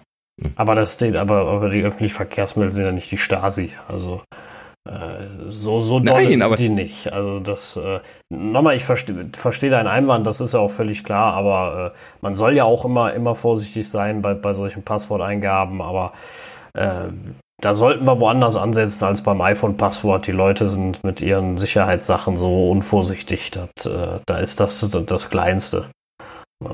Ja, klar, natürlich. deswegen sprechen wir ja auch gerade so drüber und äh, per se, wenn man sich halt eben jetzt Sorgen darum macht, kann man ja als ersten Schritt schon mal in die Richtung gehen und äh, weg von einem reinen alphanumerischen Code hin zu einem komplexen gehen, wie du das schon machst. Aber das ist halt eben auch eine Convenience-Frage. Ich gestehe selber ein, dass ich bisher alphanumerische Codes verwende, einfach weil das wesentlich leichter einzutippen ist, wenn man es dann eintippen muss. Und ich muss es einfach immer noch viel zu häufig eintippen, finde ich. Und deswegen äh, mache ich halt eben diesen Kompromiss. Natürlich habe ich da jetzt einen langen alphanumerischen Code. Ähm, ne, also man sollte schon äh, sechsstellig haben. Sechsstellig wird auch, glaube ich, empfohlen mittlerweile. Ne? Da musst du auch, wenn Apple ähm, haben willst. Ja, genau. Ich glaube, seitdem haben sie das gemacht. Aber äh, mhm. ja, natürlich ist, ist das ist schon umständlicher mit so einem Passwort. Das, das, das merke ich ja auch. Ähm, gar keine Frage. Nur, ja, also, also man sucht sich ja was aus, was man halbwegs tippen kann. Und ich muss sagen, jetzt mal abgesehen von Corona-Zeiten und, und Gesichtsmaske, äh, tippe ich mein Passwort nie ein. Also Face ID funktioniert großartig. Warum soll ich das eintippen? Also nie. Ja, an, ansonsten tatsächlich, ja. ja genau. Und das deswegen das ja quasi Mhm. Also ja. Das, ja. ja. Aus wie gesagt, Aber, in der Bahn und beim Einkaufen. Das ist halt Kacke. Ja, ja, genau. Also ich wollte jetzt eigentlich auch darauf hinaus, ähm, und das war auch eigentlich dann die Empfehlung, die die MTA da ausgesprochen hatte, sie sollen doch für zukünftige Gerätegenerationen sich was einfallen lassen, dass das nicht immer notwendig wäre, die Maske abzuziehen. Sollte sich das jetzt tatsächlich als eine länger laufende Geschichte herausstellen, wir wissen ja bis jetzt zum Beispiel noch nicht, ob wir äh, sinnvolle Impfungen äh, gegen den Coronavirus bekommen werden. Die Hoffnung ist ja und es sieht ja auch gut aus, aber es gibt noch keine hundertprozentige Sicherheit. Ähm, dann wäre halt eben zum Beispiel die Frage, wie ist das denn jetzt eine Sache, die man technisch verbessern könnte? Berechtigterweise werden sie sich da jetzt Gedanken drum machen bei Apple. Ja, klar. So. Das ist. Das werden aber ich glaube, das werden sie sogar vorher schon gemacht haben. Ganz oben. Ja, also sie hatten ja diese Konzepte mit dem, mit dem Unter-Display-Touch. Da gab es ja auch Patente von Apple selber und da scheint wohl auch Forschungsarbeit reingeflossen zu sein. Ich weiß nicht, wie weit das gekommen ist und ob sie das irgendwann abgesägt haben, weil sie gesagt haben, Face ID ist so gut, da brauchen wir kein, kein Touch-ID mehr oder ob sie das tatsächlich jetzt schon in der Schublade liegen haben und sagen, okay, das können wir eigentlich jetzt mit iPhone 12 ausrollen, wenn wir wollen. Ja, 12 ist jetzt unwahrscheinlich, weil es ist jetzt schon in Produktion. Ähm, aber die äh, ich weiß nicht, also wenn sie jetzt dieses Jahr nicht gesagt haben, wir bauen das jetzt ein, damit die Leute das irgendwie nutzen können, äh, was, was ich mir auch vorstellen könnte, das wäre dann so, so, so, ein Überraschungskracher, mit dem sie dann bei der Präsentation dann um die Ecke kommen. Ähm, äh, aber ich könnte mir auch vorstellen, dass es dann irgendwie für eine der Folgen, Folgegenerationen erst kommt. Also für das 12 war es sehr unwahrscheinlich, weil das schon sehr weit fortgeschritten war dieses Jahr.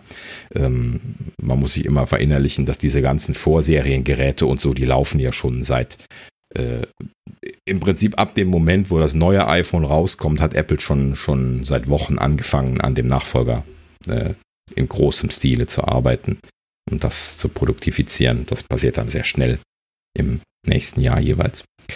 Das heißt also, das ist jetzt eigentlich schon, schon lange abgehakt, das iPhone 12. Wenn überhaupt, dann werden wir das mit dem 13er sehen. Ne? Ja. Ja, gut. Ja. Ähm, noch eine schöne Sache, die ich auf Twitter äh, aufgegriffen habe, ähm, hatten wir ja auch letztes Mal schon drüber gesprochen. Das ist diese Nanotextur auf den iMacs, die ja jetzt nur noch 500 Dollar kostet, wie wir gescherzt hatten. Ne? Ist ja schon halb so teuer nur noch wie auf den, auf den Pro-Displays. Ähm, interessanterweise habe ich aber jetzt so ein, zwei, drei Rückmeldungen sogar gesehen, glaube ich, von verschiedenen YouTubern, die sich die Geräte angeguckt haben, die gesagt haben, das wäre so dermaßen gut, die würden äh, das nicht mehr missen wollen. Das ist scheinbar mal wieder so eine Apple-Technologie, die man einmal gesehen haben muss, bevor man weiß, was man vermisst.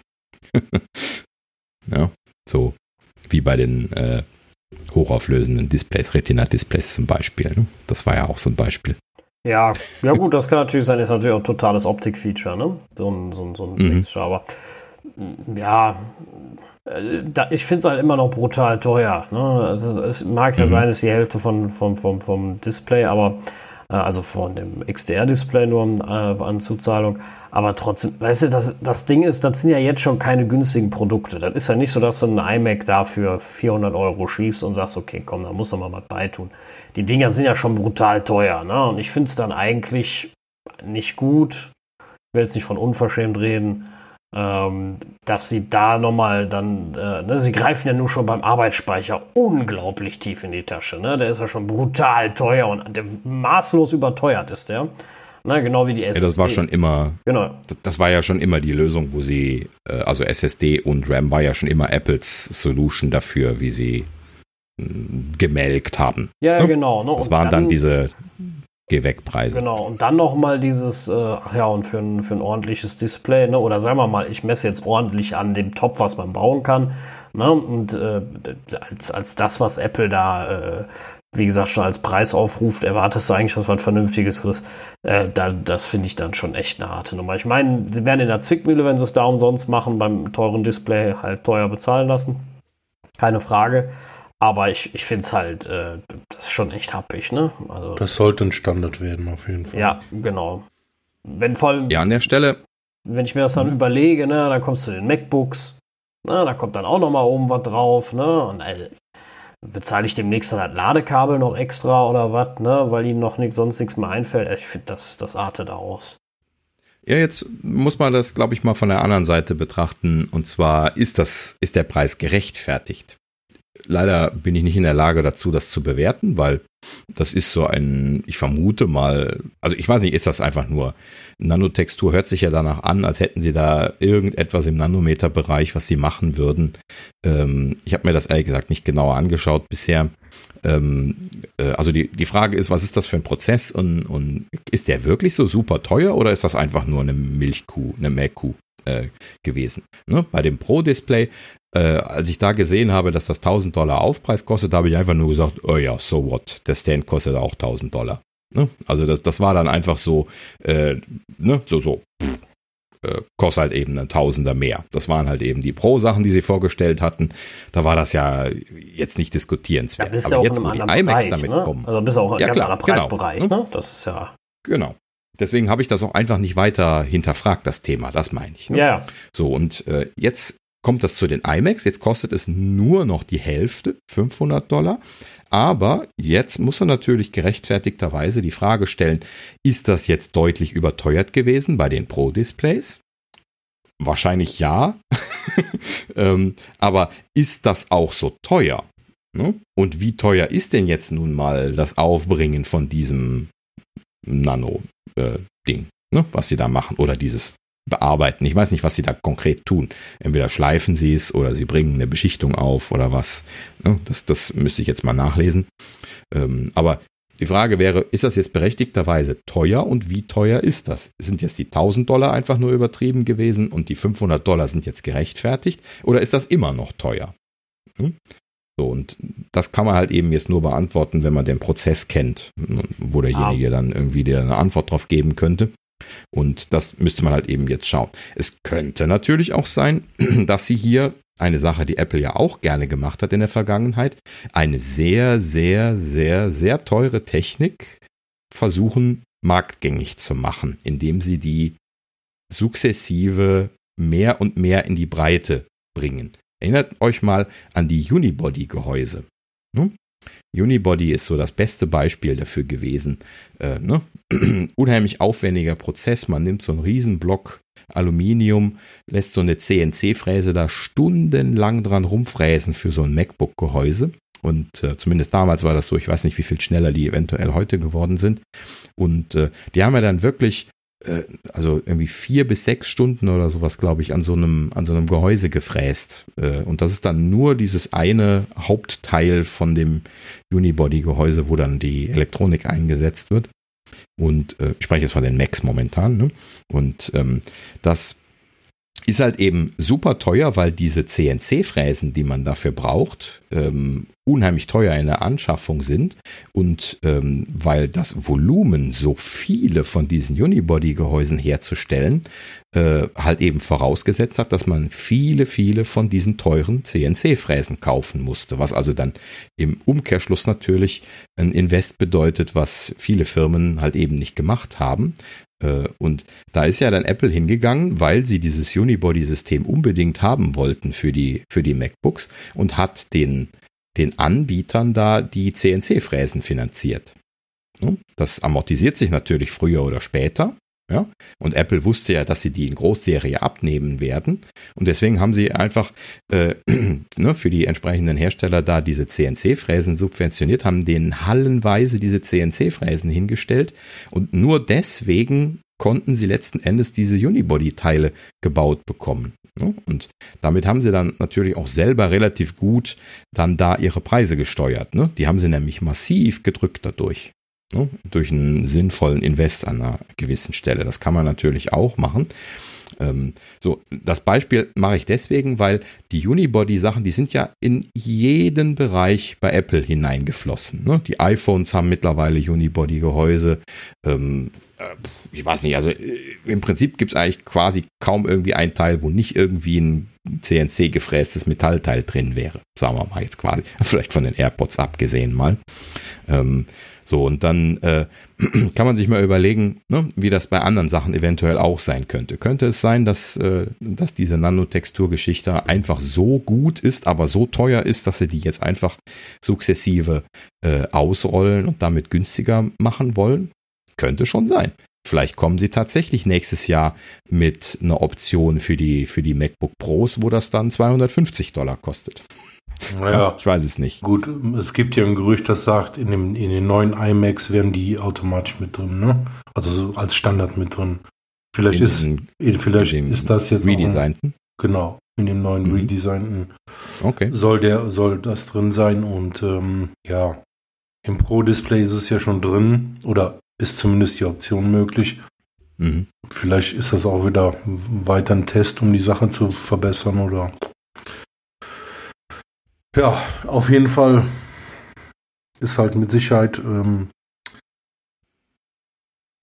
ja aufwendiger in der Herstellung. Ne? Also die, die müssen, die passen das ja wohl im Glas an. Also da, da wird das Glas bearbeitet und der Aufwand ist halt mit Sicherheit deutlich höher. Ja. Ja, wie gesagt, würde mich mal der Hintergrund fragen, äh, interessieren. Werde ich mal schauen, ob ich da irgendwie was rauskriegen werde. Aber oft ist es ja leider so, dass man da nicht viel zuhört, wenn Apple da nicht selber Auskunft darüber gibt. Das ist ja Geschäftsgeheimnis, klar. Ja, natürlich. Ne? Ja, aber kann man beobachten. Könnte schon sein, dass das so sukzessive jetzt in die Produkte reinfließen wird und vielleicht dann auch Standard wird. Also äh, klar, Apple ist so ein bisschen was in, äh, dazu übergegangen, verschiedene Dinge zu machen, wo sie auch so ein bisschen was melken können. Äh, ne, in der letzten Zeit ähm, auch der ne, konzeptuell bei den iPhones, ne, seitdem sie ja die 10 iPhones eingeführt haben, das war ja da so ein großes Thema, dass die halt eben dann so teuer gewesen sind als Basispreis. Ähm, da an der Stelle argumentieren sie ja noch mit äh, der besseren Technik, die halt eben noch nicht ganz so marktgängig ist die ja deswegen teurer ist und die wir natürlich ja dann auch gekauft haben, seitdem es die gibt, äh, ist ja dann auch gut, aber ist halt eben schon brutal teuer. Ne? Da haben wir damals immer die Frage gestellt, wo ist denn da eigentlich das Ende? Ne? Also werden sie sich da nicht irgendwann selber ausbremsen, wenn sie die Geräte immer teurer und teurer machen. Natürlich ist das hier für eine äh, Aktiengesellschaft immer großartig, wenn man viel, viel mehr äh, Reingewinn hat, vor allen Dingen auch. Ne? Und klar, bei so teuren Geräten kann man viel mehr Reingewinn rausholen, obwohl Apple ja per se schon der Meister des Reingewinns ist und deswegen natürlich auch die anderen Geräte nicht schlecht laufen. So, und deswegen kann man da natürlich sich ewig im Kreis drehen und sagen, ja, das ist gut. Ne? Aber sie realisieren ja dann auch auf der anderen Seite, siehe das SE2 zum Beispiel, was ja jetzt dann kam, ähm, dass sie halt eben auch günstigere Geräte bauen müssen ne? und äh, halt eben das ist so eine, so eine Balance, die sie da finden müssen zwischen zu teuer, zu günstig, äh, mittelmäßig. Äh, ne? Also da äh, eine gute Balance reinzukriegen, ist, ist schwer, gerade wenn man es voll ausreizen möchte. Ne? Und könnte natürlich auch sein, dass das auch einfach nur wieder so ein Thema ist, wo sie dann halt eben einfach eine teurere, eine teure Upgrade-Option machen möchten, die nicht standardmäßig in den Geräten drin ist. Ne? Könnte auch sein, dass das so ausgerollt wird jetzt weiter. Würde mich auch nicht wundern. Ja, mal schauen. Man, man kann letzten Endes nur spekulieren oder abwarten. Spekuliert haben wir jetzt. Abwarten müssen wir. Äh, in dem Sinne. Schauen wir mal, wie es weitergeht. Entweder wir haben es jetzt in, innerhalb von einem Jahr in allen Geräten als Option drin für 500 Dollar. äh, Bei den MacBooks oder, wird das eher teurer. Ja, pff, keine Ahnung. Mal abwarten. MacBooks sind ja jetzt von der Fläche her nicht so groß. Wenn sie jetzt mit, der, mit, der Aufwand, mit dem Aufwand des Prozesses argumentieren, dann müsste das ja günstiger sein. Die argumentieren ja gar nichts. Die, die schreiben einfach vom Preis da dran und gucken mal, ob es irgendwer bezahlt. Naja, warten, warten wir es ab. Das, äh, äh, ja, können wir ja nicht beeinflussen. Mhm. Ja, genau. Ja, und wo sie das Geld auf der einen Seite reinholen, wird es auf der anderen Seite wieder ausgegeben. Also ein texanisches Gericht hat Apple jetzt wohl verurteilt, 500 Millionen zu bezahlen für den Missbrauch von Patenten und ähm, an die Firma Panoptis. Ja, und da geht es um diese vier G-Lizenzen und ähm, da scheint wohl irgendwas nicht lizenziert worden zu sein. Ja, das ist so ein Klassiker, ähm, dass halt eben äh, ja, also so ein Lizenzpool von, äh, von solchen ähm, äh, Spezifikationsnormen wie, wie LTE jetzt zum Beispiel, also 4G, ähm, ist äh, letzten Endes komplex. Ne? Vor allen Dingen dieses Thema Lizenzen. Ich kann das jetzt aus dem Kopf auch nur rudimentär wiedergeben, aber das ist nicht so, als wenn man jetzt irgendwie den Chip von dem Hersteller äh, jetzt ja, sagen wir mal, Qualcomm oder so, halt eben kauft und dann äh, hätte man damit auch alles lizenziert und der würde dann das alles verteilen. Nein, nein, das ist halt eben so, dass man im Prinzip als derjenige, der das Gerät verkauft, dann anteilig vom Gerätepreis oft diese Patentlizenzen bezahlen muss. Das heißt also, Apple muss sich als derjenige, der das Gerät verkauft, darum kümmern, den Leuten, die Ansprüche haben, äh, Lizenzgebühren zu bezahlen. Und da gibt es natürlich immer und immer wieder Trouble, weil äh, manche Sachen, also manchmal ist das einfach. Es gibt so äh, Gruppen, die schließen sich zusammen, da kann man dann einfach hingehen und sagen, hier, äh, ich bezahle euch da einen fairen Anteil für die Nutzung von diesen Patenten und die verteilen das dann untereinander und alles ist gut und alle sind friedlich. Und dann gibt es halt eben wiederum andere, die alleine spielen wollen und die gehen dann hin und verklagen dann. Also in, erstmal gehen sie hin und fordern von den einzelnen Verkäufern ähm, entsprechende Gebühren und wenn die, die, die dann nicht bezahlen wollen, dann gibt es halt eben dann immer diesen Zug über die Gerichte, äh, um dann überhaupt erstmal festzustellen, äh, wie viel dürfen die haben. Das ist oft gar nicht so eindeutig, ob das jetzt wirklich äh, dazugehört oder nicht zu solchen Patent äh, zu solchen äh, äh, äh, Spezifikationspools und solchen Geschichten. Und äh, ja, letzten Endes ähm, ja, ist das also eine komplexe Thematik, die äh, selten, also nur, nur, also sehr häufig vor, vor Gericht landet in Amerika, wo ja gerade dieses Patentsystem sehr, sehr üblich so ist. Da das ist ja, naja, im Prinzip diese ganzen Softwarepatente gibt es ja nur da drüben. Äh, oder zumindest so, so intensiv jetzt da drüben. Und ähm, ja, gut. Also äh, das ist einfach so ein Ding. Äh, normalerweise als Nutzer sagt man bei so einer Nachricht dann so, äh, zuckt man mit den Schultern und sagt, ja gut, müssen sie was bezahlen. Ne? Ob jetzt diese 500 Millionen übertrieben sind oder nicht, das müsste man sich jetzt tatsächlich angucken. Wenn das jetzt irgendwie nur drei Patente sind, dann ist das irgendwie äh, fragwürdig, vor allen Dingen für die Relevanz von diesen Patenten. Da wird aber dann oft auch gerne dann geschimpft, dass die nicht äh, äh, Frant lizenziert sind. Äh, irgendwie äh, friendly, äh, boah, ich weiß es gerade nicht auszusprechen, aber Frant, F-R-A-N-D, kann man mal googeln, das ist so eine Abkürzung, äh, unter denen viele dieser Anbieter, die sich mit diesen Lizenzen da beschäftigen, normalerweise ihre, äh, ihre Patente anbieten. Und äh, das ist so eine Selbstverpflichtung für faire Lizenzbedingungen im Prinzip, um es mal äh, zu umschreiben. Und äh, ja, gut. Ach ja, also das, das amerikanische Lizenzsystem ist an der Stelle ja sowieso, Patent, äh, Patentsystem ist, ist da sowieso sehr, sehr komplex. Ne? Da gibt's ja auch noch diese Patenthaie. Das habt, habt ihr bestimmt auch schon mal gehört, oder? Und das sind Leute, die ähm, äh, Patente aufkaufen von anderen und dann ja. äh, fröhlich ja. damit in der Gegend rumlaufen und ähm, äh, halt eben irgendwelche Gelder einklagen. Das sind dann diese sogenannten äh, äh, Non-Acting Entities. Das heißt also, die haben das selber nicht entwickelt und machen noch eigentlich gar nichts, außer dass sie halt eben Patente von jemand anderem gekauft haben und dann damit Geld einkassieren gehen. Ich meine, da ging es aber auch drum bei, bei Panoptis. Ich meine, äh, das ist genau das. Ja, ist das auch so eine? Also, das also es stand zumindest so da. Mhm. Ich weiß nicht, ob es Patenthaie oder Trolle gesagt haben äh, dazu, aber äh, ähm, da, da, die, die, die machen genau das. Das ist der Geschäftsmodell, dass sie äh, sagen, wir kaufen äh, da, da Patente ein und äh, ja, klagen dann durch die Gegend, was äh, natürlich unschön ist. Apple wirft, hat ihnen dann natürlich Innovationsverhinderung ähm, mehr oder weniger vorgeworfen, ähm, was jetzt auch nicht so ganz der Wahrheit entspricht, aber äh, das Prinzip oder sagen wir mal die Masche finde ich jetzt auch echt nicht, äh, nicht in Ordnung. Aber äh, mhm. wenn, das, wenn das rechtlich in Ordnung ist, beziehungsweise wenn die, äh, wenn, wenn das halt so geht, dann äh, ja, dann ist das so. Ja, genau, richtig. Ja, gut, wir wollten sie auch nur mal einmal kurz erwähnt haben ist äh, so ein klassisches Thema, was leider immer wieder kommt. Da sprechen wir jetzt nicht auch, auch nicht jedes Mal im Detail drüber.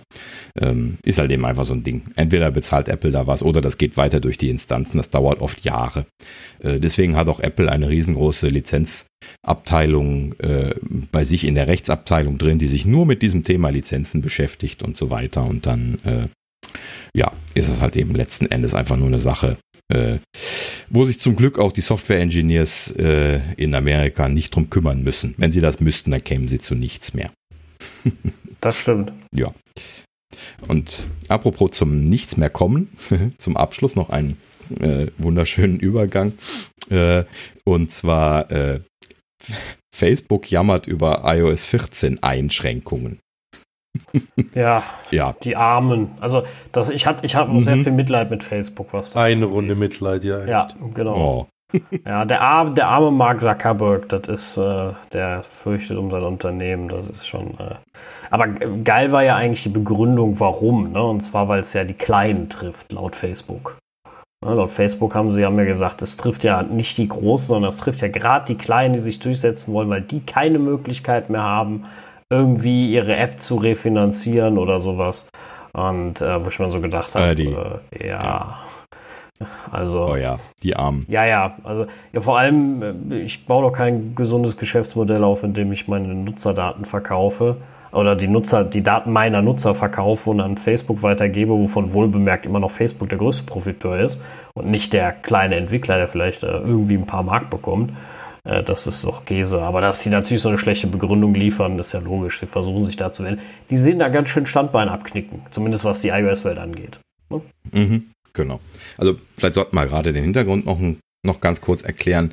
Also ähm, Facebook hatte gewarnt davor, dass die Einschränkungen in iOS 14 ähm, halt eben weniger Daten liefern würden. Also die Realisation, dass jetzt diese Daten verloren gehen werden, die ist natürlich dann jetzt mittlerweile angekommen und ähm, sie haben halt eben argumentiert, ne, dass äh, die armen Leute, die armen äh, Werbetreibenden, die jetzt äh, kein ordentliches Targeting mehr machen können und deswegen natürlich dann äh, nicht mehr sinnvoll ihre Zielgruppen erreichen können, ähm, da sehr drunter leiden würden.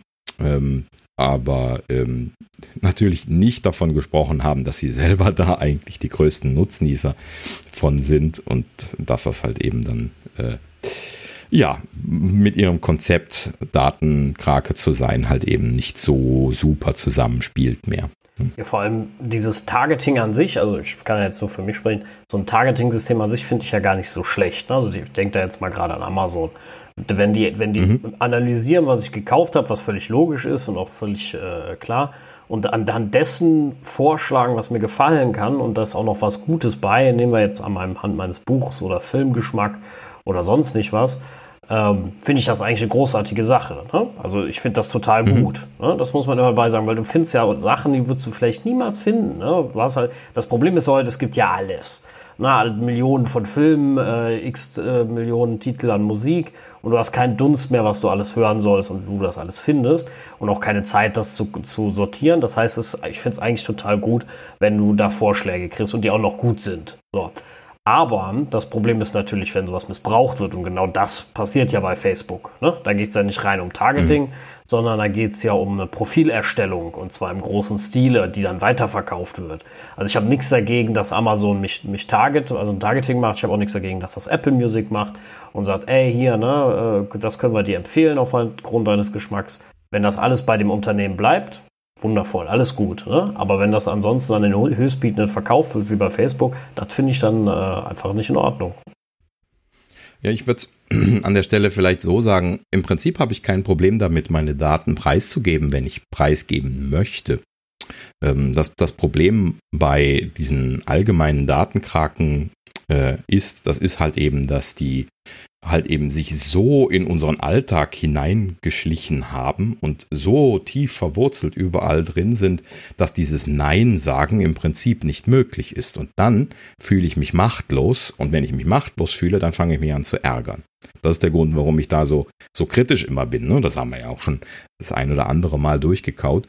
Äh, ne? Das heißt also, es ist ja okay, wenn ich sage, ja, Amazon darf meine Kaufhistorie auswerten, um mir ordentliche Empfehlungen zu machen. Ich liebe das, ja, dass Amazon mir ordentliche Kaufempfehlungen macht ähm, und ich würde es nicht missen wollen. Ja.